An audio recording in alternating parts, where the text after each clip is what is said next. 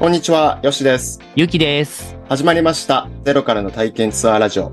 この番組では5000人のゲストと新宿で飲み交わしたよしと、世界中のオタクを秋葉で案内するアニメ先生ゆうきの二人が実践的な体験ツアー知識をシェアし、またリアルな訪日観光事情や実際の経験談を面白く共有します。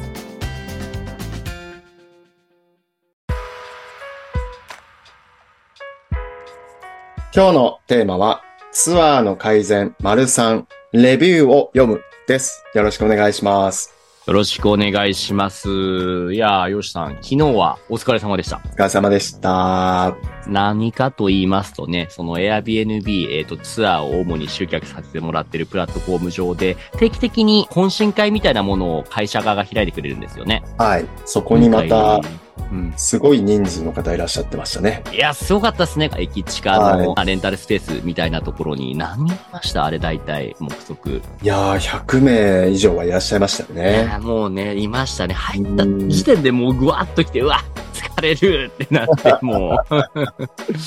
ますごい、皆さんやっぱり熱気がすごいありますよね。そうなんですよ。また、あの、エアビーの主に、僕らがやってる体験ツアーガイドではなくて、民泊の方の方が8、9割ぐらいでしたね。そうですね。うんうんもうそういう方たちの話がメインでしたもんね。ですね。まあ、特に、うんあの、体験ツアーに関しては、今、Airbnb は新規の登録を受付停止してますもんね。そうなんですよね。今年の4月からまだ、まだ始まらないですいね。やー、そうなんですよね。逆に民泊の方はどんどん増えているので、今まで見たことないような民泊ホスト、ホームホストの方も増えてて、最近始めましたみたいな方もね、結構いましたよね。うーん、なんか、それを見てると、やっぱりインバウンド、これからまたまた盛り上がるなっていうのは見れたのはすごい良かったなと思いますけども。ほんとそうですね。うん。だからこそ体験ツアーっていうのは、そのエアビーももっと早くね、復活してほしいですね。いやー、ぜひぜひです。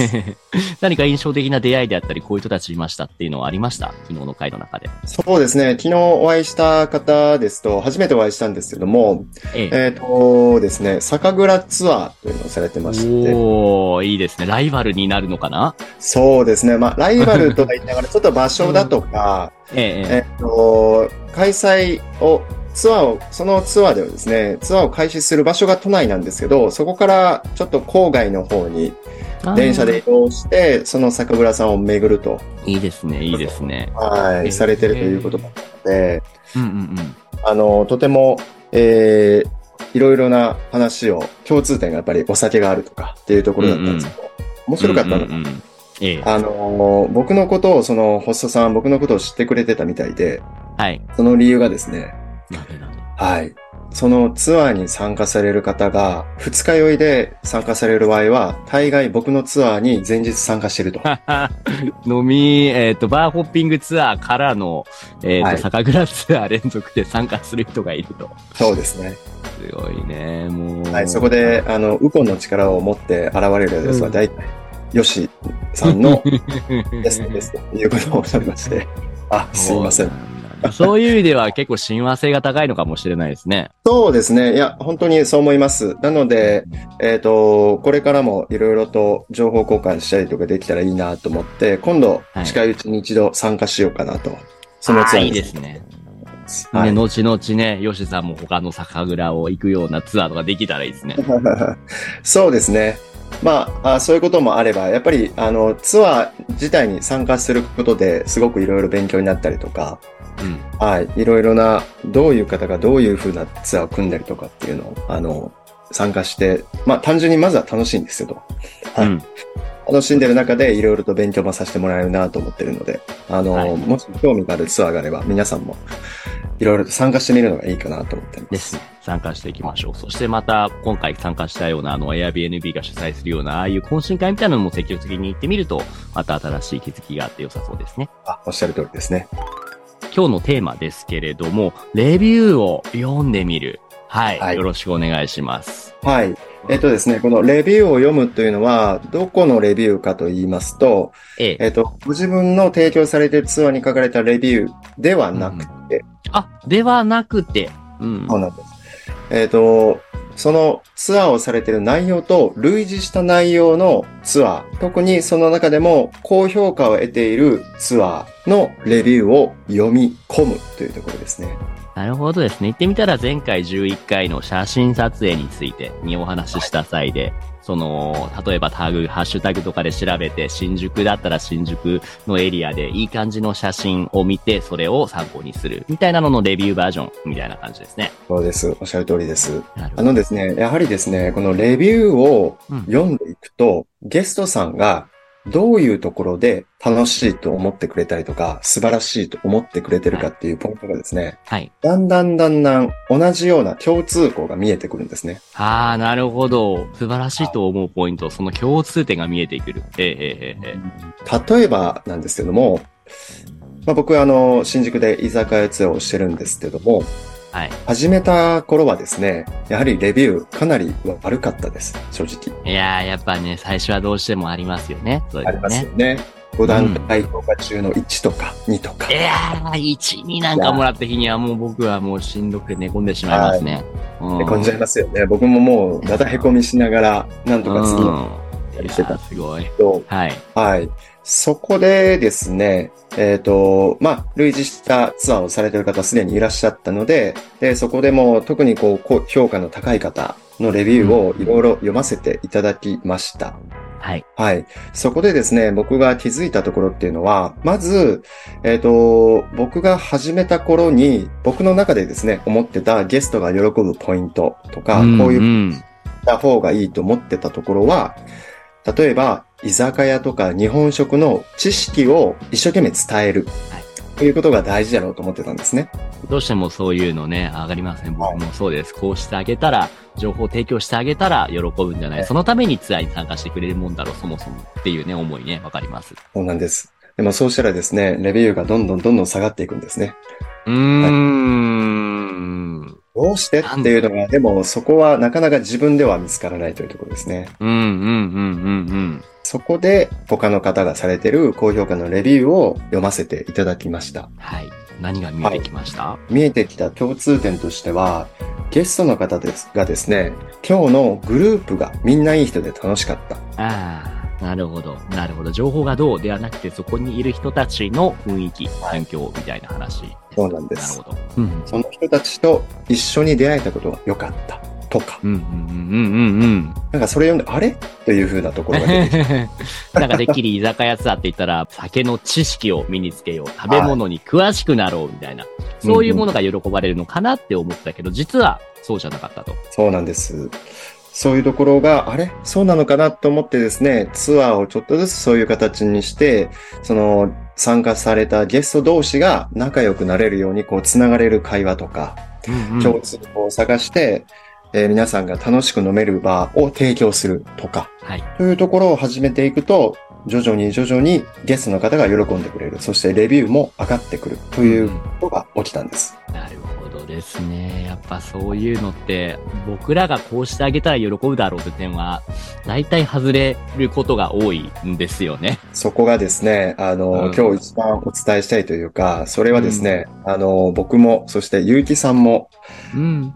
いろいろな痛い経験をして学んだ、身に染みて理解したことだと思うんですけど、いや、ほんとそうですよ。ガイドはあんまりガイドをしちゃいけないんだなって思うっていうのがあって、なんか、はぁって感じるじゃないですか。そんなこと聞いたら、いや、ガイドだろ、お前って。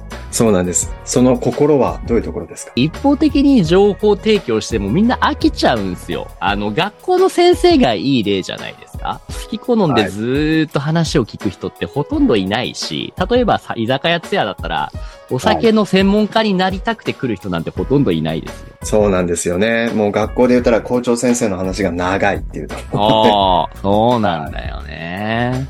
そこ履き違えちゃうとね、いけない確かにお酒の専門家になりたいと思って居酒屋ツアーに来る人がいないんですよね。うん、うん、うん、うん。そうした場合に、じゃあちょっと進んで、そう気づいた後に、ゆうきさんはツアーをこう何かこう、こういう風に変えたとか、こういうところを気をつけた方が、こういうところを重視した方がいいかな、みたいなところって何か見つかったりしました？ありがとうございます。僕の場合で言うと、まず失敗談としては、あの、僕自身いろんなところをたくさん案内したらね、お客さん喜んでくれるだろうなと思って、もう時間の許す限りもうたくさんいろんなところを連れてって行ったりしたんですね。はい、まあ、はい。そうすると、よく起こりがちだったのが、みんな途中で疲れちゃったから申し訳ないけど、今日もう帰るねっていうパターン。ああ、辛い。辛いでしょ？らの気持ちが全く伝わってないというか、むしろそれがあだになっちゃっうんそうなんですよ。それを受けてから、もう行く場所をなるべく減らすと。今まで7箇所、8箇所行った行ってたのも2箇所、3箇所とか、もうそれぐらいでいい。いた。ああ、すごいですね。すごい決断ですね。はい。や、本当でもそうしていくことで満足度が逆に上がるんですよね。案内する量を減らしたら満足度が上がるんですよね。ええやはりそれはもう体感としてそういうふうに感じられてるということですね。あります、あります。やっぱね、うんすごく詰め込むっていうのはね、体力勝負になってくるから、僕自身も疲れる。イコール向こうはもっと疲れるんですよ。体力的な疲れもあるし、やっぱ異国の地っていうところで、特に秋葉原なんか来たら、情報量が圧倒的なんですよね。ああ、なるほど。うう。ん。だからもう人の多いところを歩くだけでみんなね、結構疲れてるのがやっぱ見えますよ。ああ、面白いですね。うん。なんかもうツアーって言ったら僕も、なんかもういろんなことが詰め込まれてて、うんうんうん。すごくこう、いろんなことができるって思っちゃっているところは自然とあるんですけど、うんうん。なんかそこではないですね。皮肉なことに詰め込みすぎると、その結果、頭に残るものって何もないんですよね。ああ、ゲストにとってですね。レビューも書きにくくなるし、思い出に残らないし、やったらもう2箇所3箇所、もうなんなら1箇所でもいいぐらいの、これだけ覚えて帰ってほしいっていう、その強烈なものを与えてあげた方が、向こうとしても嬉しいです。ああ、勉強になりますね。確かに僕もお話を聞いてると、やはり同じような印象を持ってますね。ほう、というと。僕で言うとですね、その今、まあ、いろいろ会話をするうちの、えっ、と、まあ、それが100%いろんな会話をするっていうのがああったとしたら、ツアーの中でですね、えっ、と、この居酒屋のこととか、えっ、うんと、お酒のこととか食文化とかっていうのは、100%のうちで話してるのって20%。う ん少なってねなりますよね。少ないかもしれない。10%ぐらいかもしれないですね。わかるわかる。でも本当そうですよ。僕も歴史の話とか店のことかほとんど話さないですね。そうですよね。うんむしろそれよりも、さっきお伝えしたように、えっ、と、そのゲスト同士がつながるような会話、糸口を探すとか、うんうんあとは、僕とゲストが個人、個人でこう話していくとか、う。うん。はい。そこから発展したら、まあ、その日本の何かこう、ゲストから質問が来たりとか、僕が、あ、大阪読むんだと僕大阪出身なので、大阪でこういう美味しいところがあるよとか、っていうのを説明するようなところになるので、はい。でもそうすると、皆さん、その場がまずはいろんな人とお酒を飲めて美味しい食事ができて、そして日本人のことも話しながら、まずは楽しいっていううんうん。ところがまず一番初めに来るんですよね。やっぱそうっすよ。あのー情報とかっていうのは極論ググれば得られるものですもんね。わざわざ旅行行かなくていいって僕は思うんですよ。わかります。あの、僕、ツアー始めた頃に、居酒屋の歴史とか、その、このお皿は、の料理は何が、どういう風なこだわりがあってっていうのをうん。説明し始めると、初めの3分はすごい目を輝かしながら聞いてくれるんですね。うん、うん。でも3分経ってきたら、だんだんだんだんゲストの目が死んでいくのがわかるんですよね。そうそう。大人でもそうですよ。はい。そこで、あれって思ってても、なかなかそこで気づけなかったところ、うんゲストがそこを、そこまで熱心に求めてないっていうところは、僕はこのレビューを読むというところ、うん他の方のレビューを読むというところに気づけたというところですね。ねレビュー読んでだってその歴史が知れてよかったみたいな、あんま書かないと思うんですよね、みんなね。かないですね。うん。あの、正直今の僕のツアーに参加される方のゲストのそのレビューも、やっぱりいいグループだったとか、えいろんなことを教えてくれたっていうのはあるんですよ。うんうんでも、どことかはないんですよね。え。ないでしょ。ちゃんと頭に残ってないよ。まずお金、お酒飲んでんだから。はいそうです、そうです。やっぱり楽しかったっていうのがもう頭に残ってるので、うん。はい。そこをプラス何かこう、あの、付け加えられるようなところで、いろんな有益な情報とかもらえたみたいなところはあると思うんですよ。ただそれはもう本当サブですね。うん。はい。というところがありますので、まあもしですね、あの、ツアーをこう始めてみて、ゲストの方を迎えてレビューというところで、それがなかなか思うように伸びないとか、だった時は、ぜひ同じような内容のツアーの高評価なツアーをされている方のレビューを覗いてみると。素晴らしいですね。確かに。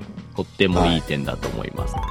聞いてて思うのは、その、情報を共有するんじゃなくて、感情を共有するっていうところをね、重視してあげると、うん、ゲストさんとしてもレビュー書きやすいかなって思いました。そうですね。これから発展して僕は、あの、この内容から発展して僕が思うようになったのは、うんまあ、ゲストの方たちもですね、その体験自体の内容、もちろん楽しみにしてるんですけど、うん。そこプラス、えっ、と、日本人であるはい。ガイド、むしろガイうんドというよりも、日本人のローカルの人たちと会う、話すというところをすごく楽しんでらっしゃる、楽しみにしてらっしゃるなっていうのは思いますね。うーん、そういう機会をじゃあ、セッティングしてあげるととても良いってことですね。ということですね。はい。なる。っていうのも、まあ、レビューを読むと見えてくるので、ぜひぜひ、どこを変えたらいいのかっていう方は、他の他社、他のツアーの人のレビューを読んでみることをお勧めしますっていうところですかね。一つだけ、えっ、と、ええ付け加えてアドバイスをお送りしたいんですけど、はい。あのですね、えっ、と、実際にツアーを始める前ですね、うんうん。の段階ではですね、あまりこの他の方のツアーのレビューとかを読み込むのは実はあまりおすすめではないです。おおそれはなぜですか？えっとですね、それを読み始めると、いろいろなことを考えすぎて、ツアーの中にツアーを組み立てる時の斬新なアイデアとかっていうところえを生むことに制限がかかってしまうと思うんですね。あーレビューを読んでたら、このレビューではこれは良くないって言ってるから、俺これしようと思ったけど、あ、良くないのかやめとこうみたいな、うん ブレーキがかかっちゃうんですね。正直もうツアーを組み立てるときって、なんか頭で考えるよりも、もう勢いで、まずはね。